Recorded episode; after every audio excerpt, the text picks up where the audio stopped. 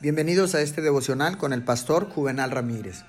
Hoy es día viernes 10 de julio del año 2020.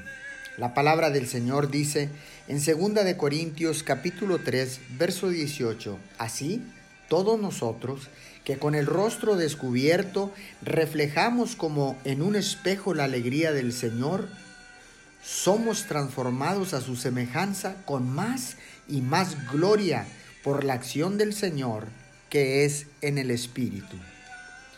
Necesitamos pensar en el misterioso hecho de la oración, la certeza de que habrá demoras y negativas. Debemos permitir esas demoras y negativas y prepararnos para ellas. El cristiano que ora es como un soldado valiente que, cuando el conflicto se pone más severo, muestra más valor. Cuando la demora y la negativa llegan, aumenta su petición sincera y no se detiene hasta que la oración prevalece.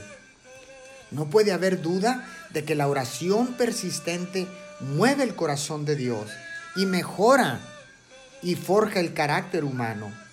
Si estuviéramos más en acuerdo con Dios en el mandato de la intercesión y de la oración, nuestros rostros resplandecerían con más brillo. Oremos, Papito Dios, Ayúdame a esperar pacientemente tus respuestas a mis oraciones. Sé que al hacerme esperar, fortaleces, formas y forjas mi carácter, conforme al carácter de tu Hijo amado Jesús. Amén y amén.